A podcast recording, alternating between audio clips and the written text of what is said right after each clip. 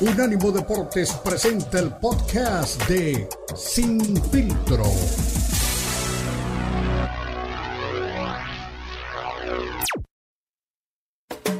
Unánimo Deportes presenta Sin Filtro. El más capacitado cuerpo de periodistas nos traen lo último del béisbol, el boxeo, la NBA, la NFL, la MMA y mucho más. Sin filtro es el programa multideportivo. Te lo presenta Unánimo Deportes, el poder del deporte y la cultura latina.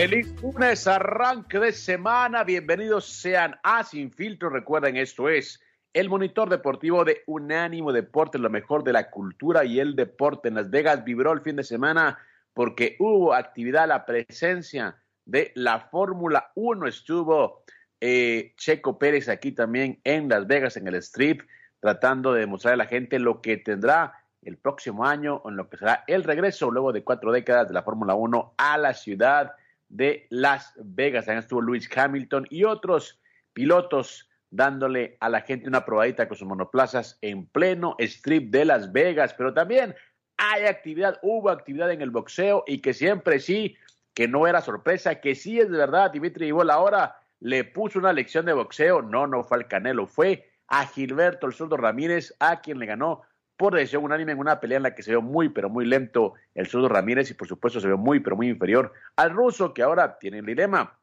Si busca otra pelea intermedia o va directamente contra Artur Beterbiev en lo que se denomina la mega pelea de esa división de las 175 libras, en donde tendría que demostrar que sí es el mejor de ese peso. Para el Zurdo Ramírez fue un tremendo revés se acaba su invicto, se acaba también el boom y por supuesto el hype que traía ese boxeador mexicano que había ofrecido de ganar, llevar una pelea titular a su natal Mazatlán. Y también a toda la gente que le gusta el deporte por regiones, pues bueno, Filadelfia estaba viviendo un gran momento, pero en un fin de semana perdió dos finales, la primera en las grandes ligas, en lo que era Serie Mundial con los Phillies que no pudieron contra los Astros de Houston, y el sábado también en una trepidante final ante eh, el LAFC. El Philadelphia Union no pudo realmente eh, ganar la final, ganaba 3 a 2, faltaba poquito y apareció Gareth Bell para darle vuelta al marcador, para empatarlo, de hecho, forzarlo a los penales y ahí el equipo angelino de Carlos Vela gana su primer título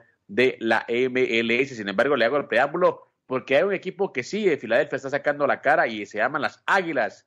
Las Águilas de Filadelfia vencieron 29 a 17 a los Tejanos de Houston y mantienen ese invicto, se mantienen con un equipo, equipo imbatido de la temporada de la NFL y por supuesto esto le da al equipo también pues, grandes posibilidades de no solamente llegar a postemporada, sino también lo hacen candidatos para llegar al Super Bowl. Así que tremendas noticias para la gente que sigue a los equipos de Filadelfia. Jeremy Peña también por su parte. El dominicano es el MVP de la Serie Mundial y de esta manera también se convierte en el primer, en el primer jugador de campo que conquista ese, eh, ese premio en calidad de novato, ese campo corto de los Astros de Houston. realmente puso nuevamente en alto el nombre de su país y también de todos los latinoamericanos en la gran carpa. Pero alguien que pone siempre también el nombre en alto de su Pachuca natal y de toda la gente que lo sigue es mi estimado Beto Pérez Landa, que está como siempre en la bella airosa. ¿Cómo estás, mi Beto? Adelante.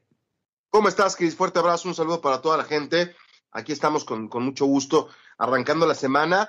Pues decepcionado, eh, eh, vi la, pelea el, fin de semana y pues eh, da mucha tristeza, ¿no? Que, que, siempre hablábamos del zurdo Ramírez, de su espectacular récord, de esa racha de, de, victorias, de, de, una cantidad importante de knockouts, y ahora que lo ves en la pelea, que todo el mundo lo esperaba con mucho éxito, eh, llegando con 44 triunfos, un empate, 30 knockouts, y le dieron la repasada de su vida, ¿no? O sea, no te sirve de nada tener un récord impresionante cuando es ante peleadores que no te exigen tanto, ¿no? Y viene alguien como Dimitri Vivol, que si algo nos ha demostrado en estas dos peleas es que sabe boxear y que lo hace de maravilla, pues lo expone categóricamente, ¿no? Sin estrategia, sin hambre, este, la verdad se vio débil y lento, ¿no? Ante, ante un Bivol que, que lo arrolló.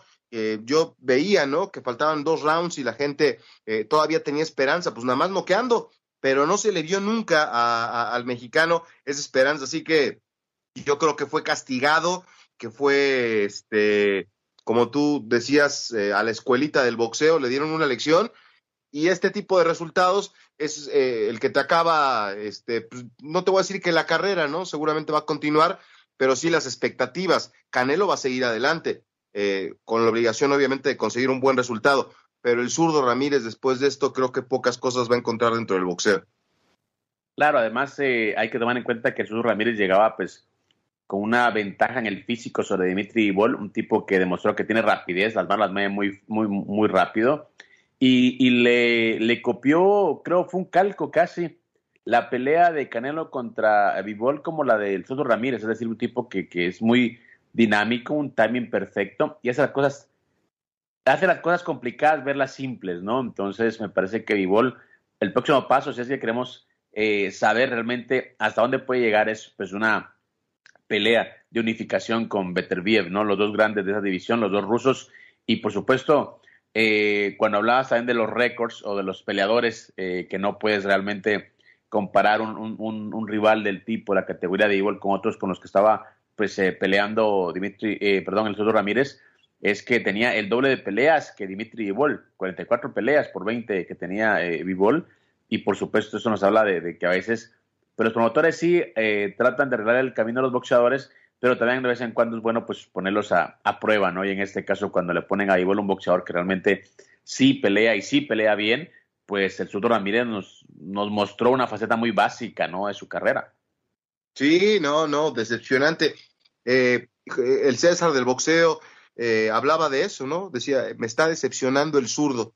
No le veo nada para conseguir una victoria en la transmisión y, ya que una leyenda del boxeo pues se sienta decepcionado por lo que está haciendo arriba del cuadrilátero, o sea, él eh, es, no, te voy a decir que es generoso, pero normalmente espera, ¿no? Julio, a ver cómo va el, desarrollo de la pelea.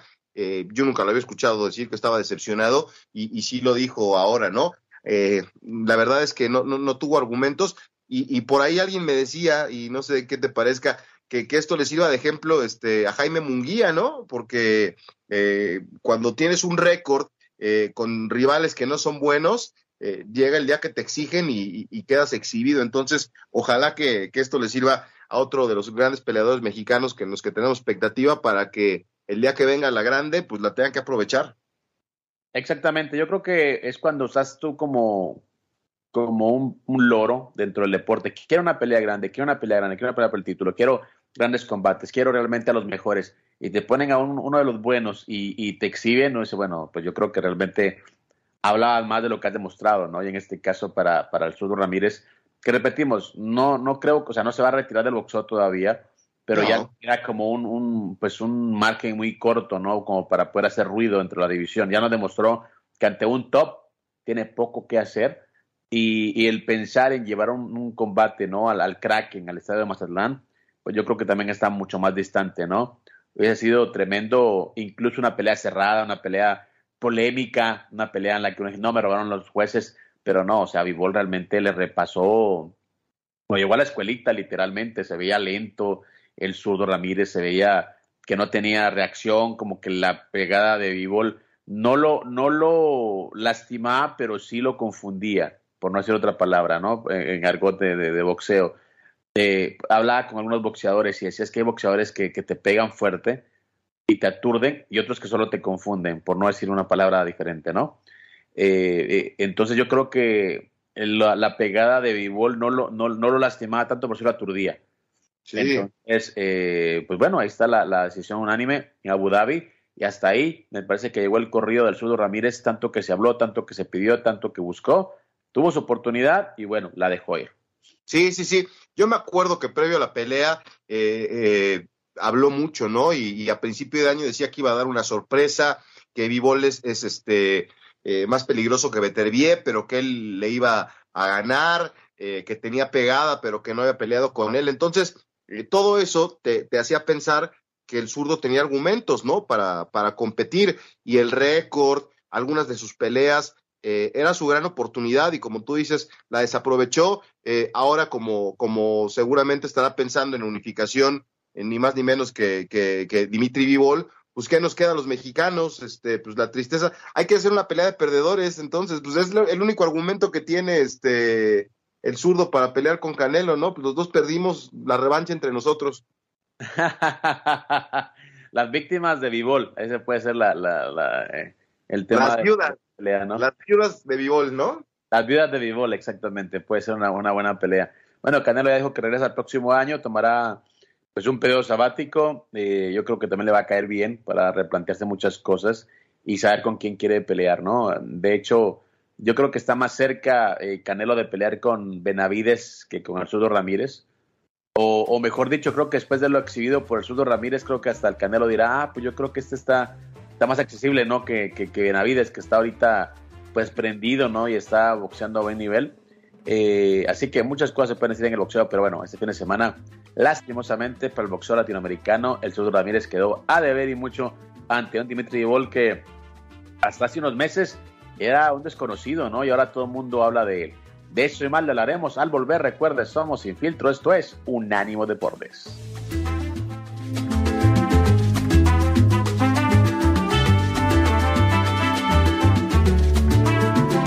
Recuerda que también estamos en Instagram. Unánimo Deportes.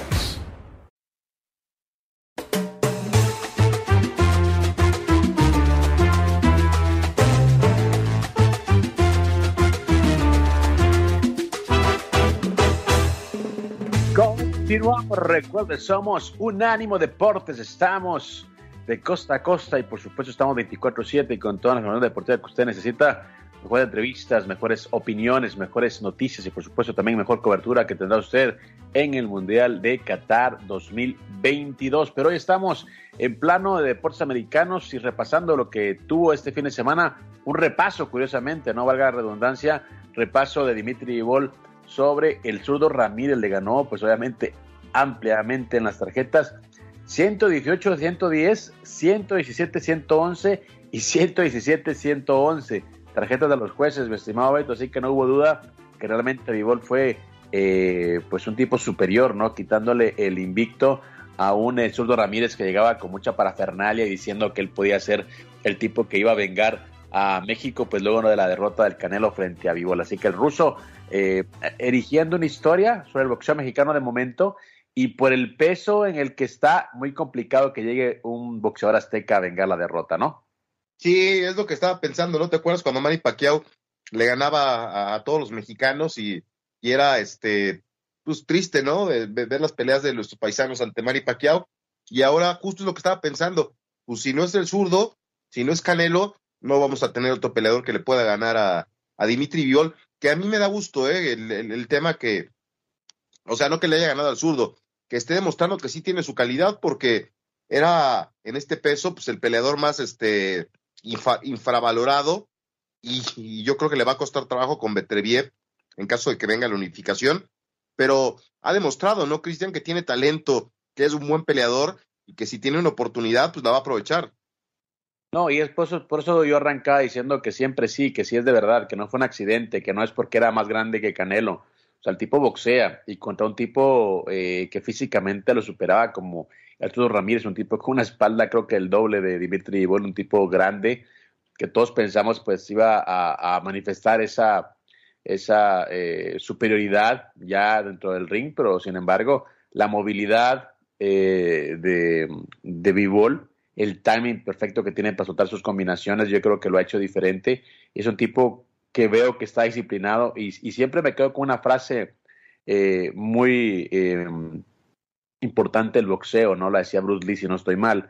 Se la adjudican a varios atletas del pasado, pero decía, no hay que temerle a un tipo que te tira mil combinaciones, hay que temerle a un tipo que te da una combinación, pero que la practica mil veces, ¿no? Y lo de Ivol creo que es así un relojito suizo, ¿no? Un tipo que tiene muy bien eh, diseñada su estrategia y un tipo que no se sale del, del, guion, ¿no? Que tiene para, para cada pelea. Entonces, bueno, una pelea con Beterbiev sería pues, eh, pues una mega pelea en esa división y es la pelea que creo que la gente está esperando. Lastimosamente, te digo, para esta parte del mundo es una pelea creo poco atractiva en cuanto a pay-per-view, cualquier tipo de bolsa, porque hay que decirlo, ¿no? Son los grandes boxeadores, pero no tienen gran, gran mercado en esta parte del mundo. Sí, sí, sí. Pues vamos a ver a qué viene para, para, para Dimitri. Ojalá que venga la, la unificación. Eh, eh, está todavía con, con, el deseo, me imagino por lo económico, escuchaba su, su comentario de que estaría dispuesto inclusive a, bajar de peso para enfrentar de nueva cuenta al Canelo Álvarez. Yo creo que ahí es más este, cosa mercadológica que otra cosa, ¿no? Eh, digo, económica que otra cosa, porque sí, seguro que habrá quien, quien tenga la ilusión de ver a Canelo en 168 libras enfrentando a Dimitri Vivol y que venga una revancha, ¿no? y, sobre todo ahora que también le ganó al zurdo Ramírez. Eh, dice Dimitri que está dispuesto, pero yo creo que si corre ese riesgo es porque pues, le puede representar, obviamente, un billete importante.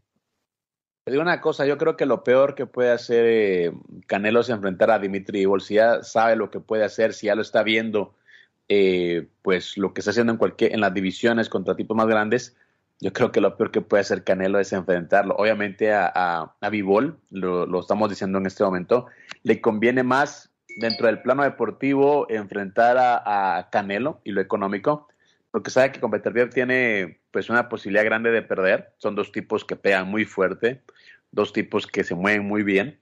Y por supuesto, la, la bolsa que tengo que puede hacer con Canelo no la va a hacer con, con Beterbiev. Te digo, lastimosamente para el boxeo es una pelea altamente competitiva, es una pelea altamente esperada, pero a nivel comercial, de este lado del mundo donde está la gente que paga, donde están los dólares, pero es una pelea muy apetecida, ¿me entiendes? Ese es el problema.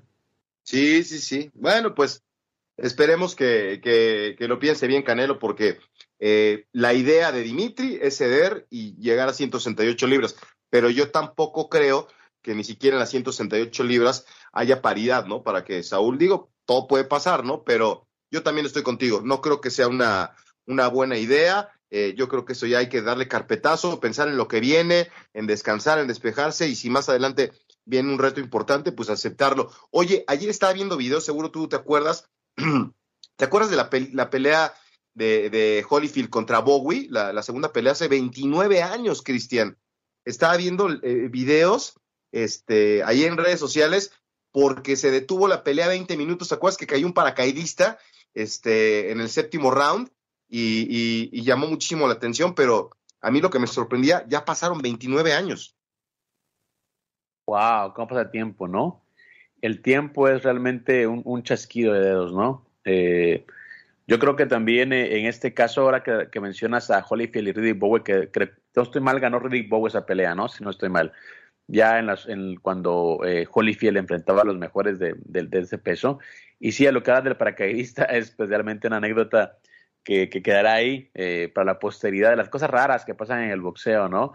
Eh, también estaba viendo hace unos días eh, en cuanto al recuento de las cosas bizarras del boxeo, eh, cuando Juanma López le ganó a, un um, paisano, se me da el nombre ahorita, creo que a Vázquez el apellido, en Puerto Rico. Se dijeron de todo antes de la pelea, una pelea muy caliente, una pelea muy, muy disputada.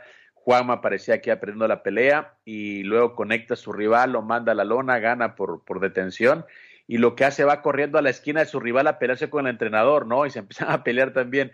Entonces, eh, todos bromeaban, ¿no? Que habían visto dos peleas por el precio de una. Y, y, uno dice, bueno, es, esto pasa en el boxeo, ¿no? Es parte de la adrenalina, parte de lo que de lo impredecible. Y ahora que mencionaba del paracaidista, también me acordaba de esa, de esa doble confrontación de Juanma López, que todos decían, tuvo dos victorias en la misma noche. Sí, pues de las cosas raras, ¿no? Que a veces pasan dentro de, de, de, del deporte del boxeo o de, o de cualquier ámbito del deporte, ¿no? Que aparezca un paracaidista ahí. Y, y, fíjate que también, o sea, re, rememorando lo que ha pasado en los últimos tiempos, tres años de, de la pelea de, de Naoya y Noe, eh, de, derrotando por decisión unánime a Nonito Donaire, ¿no? Ahí en la unificación de los títulos mundiales de peso gallo. Y también fue otra de esas batallas que se quedaron este, en la mente de la gente, ¿no? Digo, yo sé que a lo mejor en Latinoamérica no, no llama tanto la atención, pero quien la vio la tiene, pero con buen recuerdo, ¿no? De una buena función de box. Exactamente, ahí sí que Nonito Donaire, una, un astro del boxeo filipino, de Filipino Flash, ¿no? En su momento, pues un tipo casi imbatible. Eh, luego se retira, regresa por un segundo aire y también, pues ya con esta nueva pelea contra Inoue se retira. Eh, y hay que decirlo también, eh, yo creo que junto a um, Manny Pacquiao, Nonito, creo que podemos considerarlo uno de los mejores boxeadores filipinos de los últimos 20 años, si no de, de la historia. Sin duda, sin duda. La verdad es que nos ha regalado buenos momentos y es un digno exponente y representante del boxeo de su país. Oye, por último, este, ya arrancó la, la convención eh, internacional del Consejo Mundial de Boxeo y ya ofreció su discurso el, el señor Suleimán. Eh, la fiesta que año con año se hace, ¿no? Es, yo creo que es el cerrojazo final eh, al año. ¿Te acuerdas que, que fue? Hace un año fue cuando, hace un año o dos, cuando se aventaron la puntada ahí en, en la convención de que este el Canelo iba a pelear con aquel este peleador de sí africano se me fue el nombre ahora lo, lo, ah, Macabu Macabu era no Macabu exactamente fue el año pasado cuando se les ocurrió ahí en la en la convención esa puntada sí porque de hecho acuérdate que tenía que te, había dicho que iban a pelear con Macabu a, mitad de año en lugar de Bivol Bivol fue creo que de eh, parecía draft, ¿no? Fue como de cuarta o quinta ronda la, escogencia de Bivol. Y, aparentemente van a pelear contra Macau. El tema con Macau hay que recordar que le apareció eh, otro tipo, uno dirigido por Don King, con el que tenían que pelear una eliminatoria, ¿te acuerdas? Sí. Y, ahí fue donde se enredó todo el tema, ¿no? Pero sí iban a, iba a ir a pelear con, con Ilunga Macau. Era la, la pues obviamente la, la meta de, de Canelo Álvarez yo me pongo a pensar si, si Vivol me lo mandó, lo, mandó un repaso en, una división mayor, ¿te imaginas un tipo que le iba a sacar 20 libras de, peso? No, era realmente algo, algo desproporcionado. Pero bueno, nunca sabemos qué puede haber pasado. Vivol es un boxeador eh, muy completo y bueno, al final de cuentas así es el boxeo. estimado eh, Beto, nos gana la pausa. Al volver seguimos hablando también de todo lo que está pasando en artes marciales mixtas y también, por supuesto, la Serie Mundial que terminó con la victoria de los Astros de Houston sobre los Phillies de Filadelfia.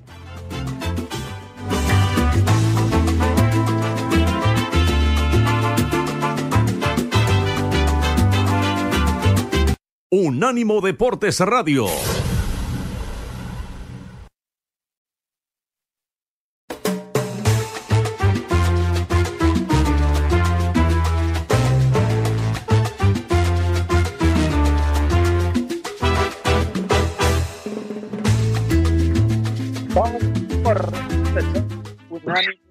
Estamos en Sin Filtro, por supuesto, Cristian Echeverría que les habla y mi compañero Beto Pérez Landa en un lunes eh, en el que estamos repasando todo lo acontecido el fin de semana. Y como es un día en el que estamos repasando también eh, pues ciertas cosas que pasaron en el pasado, también no nos, no nos queda más que recordar también a un, a un eh, ídolo que no sabemos hasta dónde pudo llegar. Y de hecho lo estaba revisando ahora en un contenido también del recuerdo la última entrevista de Edwin Valero, ¿te acuerdas del Inca Valero, el, boxeador venezolano que lastimosamente eh, murió en, una cárcel, se suicidó eh, luego de, asesinar a su esposa, en un caso muy triste, ¿no? De un tipo, de una estrella que, muchos decían pudo llegar a grandes cosas y que lastimosamente, pues bueno, eh, malas decisiones o, no sabemos, traumas del pasado, pues no lo hicieron llegar ahí. Se habla incluso, mi Beto, eh, que una de las razones por las que no pudo hacer su carrera en Estados Unidos eh, fue porque Oscar de la Hoya se enojó eh, y no lo y, no lo ayudó con la, la de trabajo. Supuestamente dicen que Valero noqueó a, Oscar de la Hoya en su oficina un día que discutieron por, por algo de, obviamente de, por algo de dinero y, es, un, es un mito, ¿no? Siempre lo ha negado Oscar de la Hoya, pero muchos dicen que sí, que existió la pelea y que Valero, pues ni a Melón le supo el buen Oscar de la Hoya. No, bueno, pues es que ahí este, es difícil, ¿no? Eh, ponerte con a las patadas, pero pues qué, qué, qué pena. ¿Esto hace, hace, cuánto tiempo fue, Cristian? Eso fue hace como 10 años, ¿no? Un poquito más. Uh. No, bueno pues los, es también de los expedientes secretos X, ¿no? Que hay dentro de, del boxeo. Y qué raro que Oscar de la Hoya esté involucrado en, en algo este así de esta índole, ¿no? Exactamente, que esa, es la, la, palabra, ¿no? Qué raro que esté, pues, eh, involucrado en ese tipo de cosas, pero aquí yo, yo recuerdo, la última vez que los vi juntos, de hecho, recuerdo, se estaba preparando eh, Oscar de la Hoya para pelear contra Manny Pacquiao, creo que era el 2007, 2008, no me recuerdo, 2008 creo que fue el año.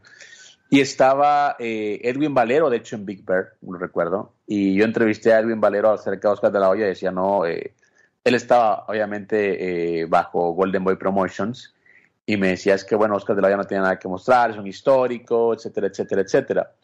Al parecer, eh, luego de eso tuvieron por ahí una discusión en cuanto a manejo de finanzas, que es siempre un tema primordial en, en, los boxeadores. Y, supuestamente tuvieron una discusión en la oficina, y ya saben, ¿no? Típico bronca entre boxeadores, y, se dicen, ¿no? De cosas, y, pues bueno, pues Valero le, pegó un repaso, ¿no? Ahí a mano limpia a Oscar de la Hoya, al punto que lo tuvieron que sacar con seguridad y a partir de ahí dicen, dicen las malas lenguas, que Oscar de la Hoya pues troncó su carrera en Estados Unidos para, en este caso, para, para, para Edwin Valero, que repetimos, creo que nos quedó todavía por ahí la duda de hasta dónde pudo llegar el, Inca Valero. Hay una película también en la que se, pues, se describe, se detalla todo lo que fue Valero como persona, como profesional y también pues ese capítulo triste de la muerte de su esposa y su posterior suicidio, ¿no? En una de las cárceles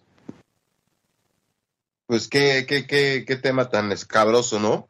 Este, y, qué pena por este, este hermano peruano y, y de la olla, pues te digo, qué raro. Venezolano, le decían el Inca, pero era venezolano.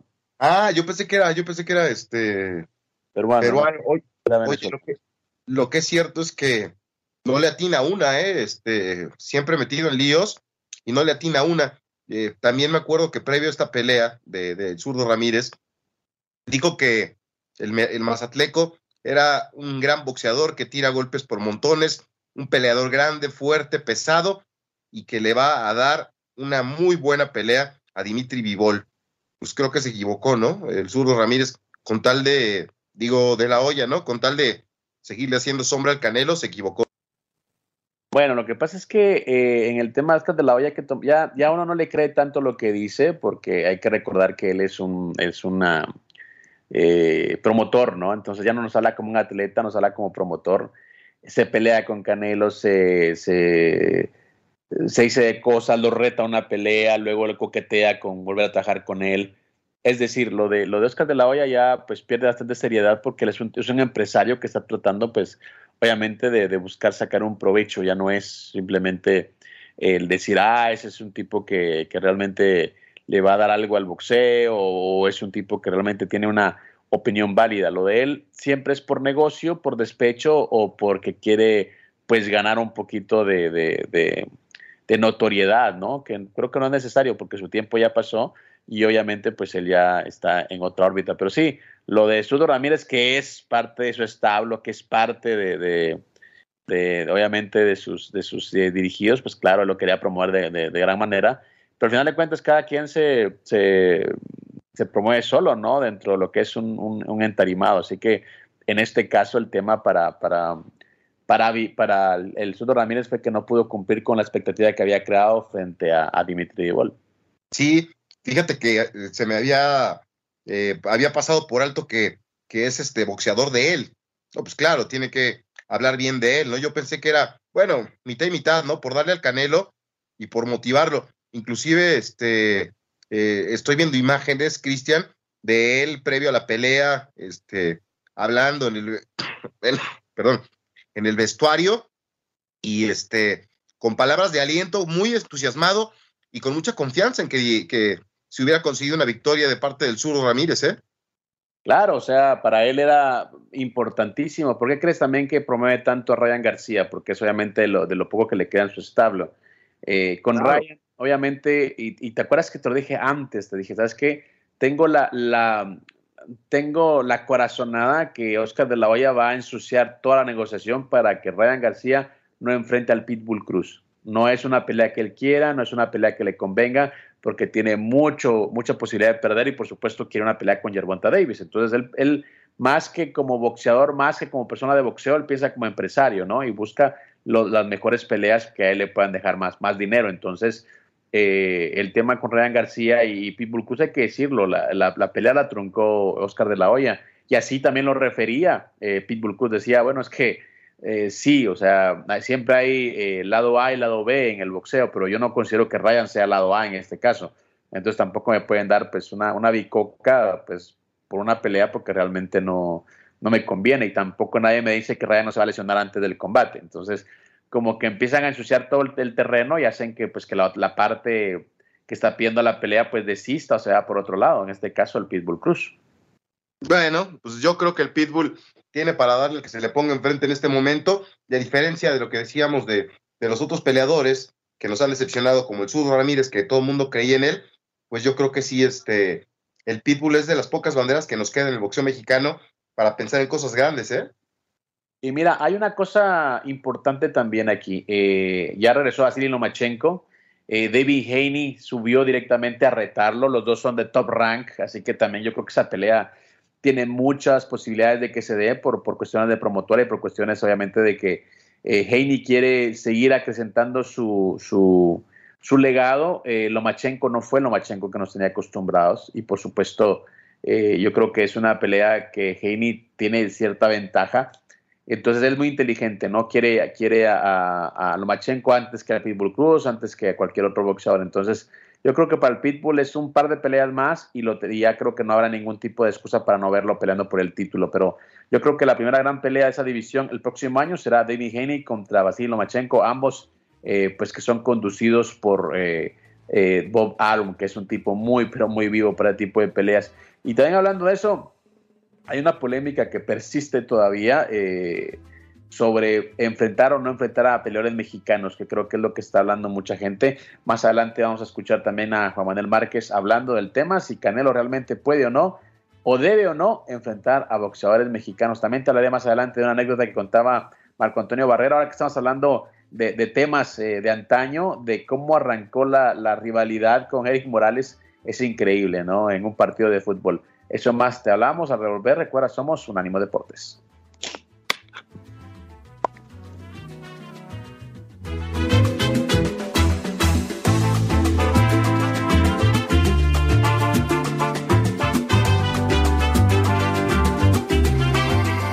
Los podcasts de Unánimo Deportes están disponibles en Apple Podcasts, Spotify, Audible, Audible audible.com y donde prefieras escuchar podcasts.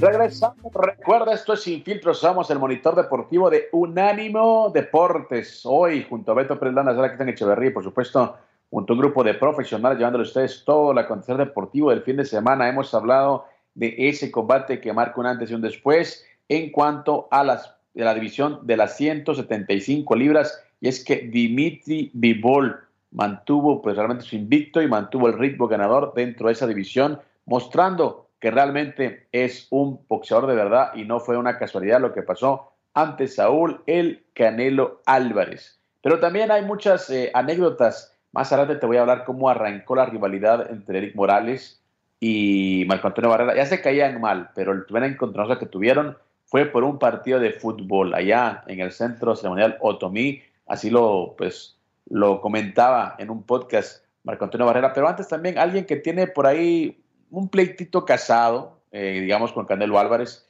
Si Canelo dice blanco, él dice negro. Si Canelo dice derecha, él dice izquierda. Se llama Juan Manuel Márquez y responde a la negativa de Canelo Álvarez de no enfrentar a gente de su mismo país. Aquí las palabras de Juan Manuel Márquez. No siempre va a correr uno con la misma suerte de ganar, ¿no? Siempre viene un peleador bueno y Vivol demostró y hizo una pelea interesante, una pelea de mucha inteligencia frente al Canelo Álvarez y ahora yo creo que va a ganar y va a ganar por la vía del knockout. Yo ya mira, hay que ver, hay que observar la primera pelea con Golovkin, la segunda, en los últimos 3, 4 rounds demostró que le puede ganar en, la zona, en, el centro del ring, en, la distancia corta. Eso lo hizo y, demostró que le pegó y, le pegó fuerte. Creo que eso va a ser el Canelo Álvarez y esto va a ser yo creo que va a ganar hasta por la vía del knockout, ¿por qué no decirlo? Y es una parte motivante para él haber perdido frente a Bivol porque no, no creo que otro peleador, otro, otra, otra derrota para el Canelo sea muy buena, ¿no? Yo creo que la oportunidad de todos los, de todos los peleadores se la merecen, los mexicanos, estadounidenses, ingleses, todos se lo merecen. Y creo que de alguna forma, ¿por qué no darle la oportunidad a un, paisano, no? Y, yo peleé con varios y creo que los mexicanos se la merecen. Y si el Canelo piensa que no pelear con un mexicano es bueno, eso es su opinión, pero yo creo que la gente se lo puede exigir. Y la gente se lo exige que pelee con mexicanos, Zurdo Ramírez, un mexicoamericano que es Benavides. Entonces, la gente lo quiere ver con rivales de, calidad y más que nada mexicanos también. ¿no? Son las guerras, ¿no? Que quiere ver la gente cuando... Manuel Márquez hablando pues de la negativa del Canelo Álvarez, ¿no? De enfrentar a boxeadores mexicanos. Pero bueno, ya enfrentó al Perro Angulo, ya enfrentó a Chávez Jr., es decir, yo creo que no habla de una dinámica o de una eh, pues, filosofía que ha mantenido, sino creo que de un momento en su carrera en el que ve, pues creo yo, eh, Beto, rivales peligrosos como Benavides, ¿no? Yo creo que es la razón más eh, diplomática que tiene para no enfrentar a David Benavides, ¿no? Luego sale diciendo pues que haga barbaridad, que le da igual, que son pues unos tipos que no, que no lo merecen. Luego sale diciendo también que, que, no pelea con mexicanos porque es mexicano, que representa a México. Yo creo que lo de Canelo ya empieza a, a abusar de las excusas y por supuesto eh, luego sale con su talante de chico malo, insultando en inglés. Así que yo creo que hay que ponerle mucho ojo a esto. Y si tiene razón el Juan Manuel Márquez, ahí le doy la razón. Y bueno, si un mexicano se merece la oportunidad, ¿por qué no pelear con él? O sea, no tiene nada de malo. Sí, de acuerdo, de acuerdo. Eh, siempre, siempre lo único que hay que reconocerle a Saúl es que siempre lo ha dicho, Cristian. O sea, no, yo desde que me acuerdo siempre he dicho que no le gusta pelear con mexicanos, que representa a nuestro país y que no estoy de acuerdo con, contigo y con, y con este Márquez. Si hay alguien que se merece la oportunidad, pues hay que dársela. Pero digo, se ha mantenido firme, ¿no? Siempre ha dicho lo mismo, no quiero pelear con mexicanos y lo ha cumplido. Vamos a ver si, si hoy, que no está en, el punto más alto de su carrera, aunque se siga manteniendo, hoy ya no está en los rankings, eh, en los primeros lugares en el ranking libra por libra, eh, a lo mejor no es el centro de atención de, todo el mundo del boxeo, porque acuérdate que en este, en este deporte sobre todo, el tema de las victorias y el invicto es muy importante, ¿no? Eh, me acuerdo mucho de la película aquella de este de For Love of the Game, por amor al deporte de Kevin Costner, que le decía, oye, ¿cuántas veces has perdido? No, pues como 360 y tantas, ¿no? En el béisbol perder es algo de, de un récord y no pasa nada, ¿no? Se pierde muchísimo, pero ganas mucho más eh, en, el caso de los exitosos. Pero en el boxeo una, una derrota sí te deja este, marcado. Entonces hoy Saúl no es la cara del boxeo, no es el número uno libra por libra, eh, tiene que estudiar bien qué es lo que quiere. Y si enfrentar eh, a Benavides es una oportunidad de volver a recobrar la credibilidad que ha perdido en los últimos, en los últimos días, en las últimas semanas, pues hay que hacerlo y también hay que tomar una cosa en cuenta, ¿no? En estos momentos del boxeo en el que también adolecen las figuras, pues es importantísimo tener a un atleta eh, que siempre polariza la opinión, ¿no? En este caso, Canelo Álvarez, y por supuesto, cuando él no está bien, cuando él realmente sabe que ha perdido, pues un poquito de terreno, porque hay que decirlo de esa manera, o sea, vuelve y vuelve a vender.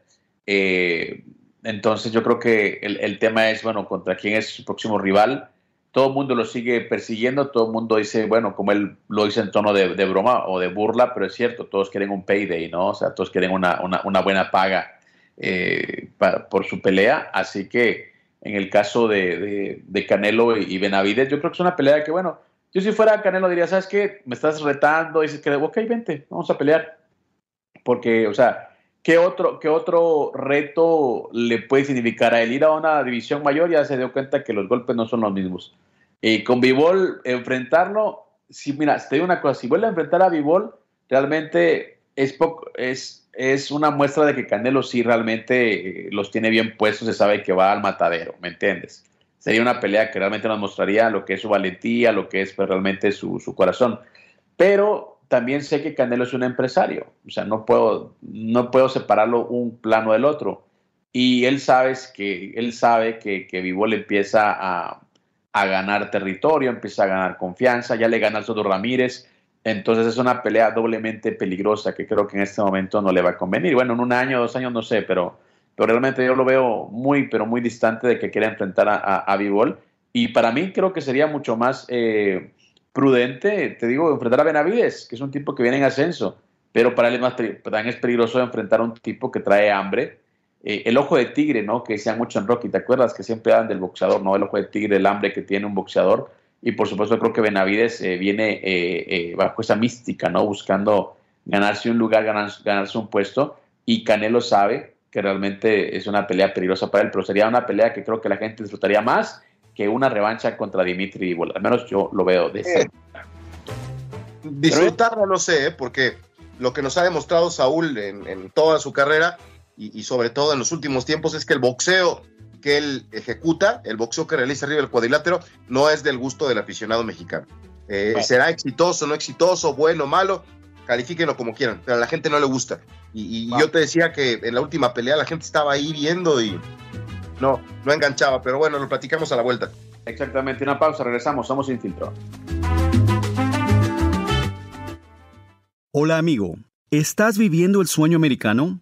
Con un estatus legal adecuado, este país ofrece enormes beneficios y oportunidades. Tú y tu familia pueden ganar más dinero y vivir una vida mejor. Deja de ser indocumentado y no te escondas. En la línea de ayuda de Migración Nacional, nuestros abogados te mostrarán el camino correcto para vivir en los Estados Unidos. Legalmente, sin un estatus legal adecuado, en cualquier momento puedes ser obligado a irte. Ahorita las leyes están a tu favor. No pierdas esta oportunidad. Incluso si crees que no calificas, llámanos. Ofrecemos una forma accesible para ayudarte. Permanece en los Estados Unidos. Vive una vida mejor y más próspera. Deja que nuestros servicios legales te ayuden. Llama ahora 800-891.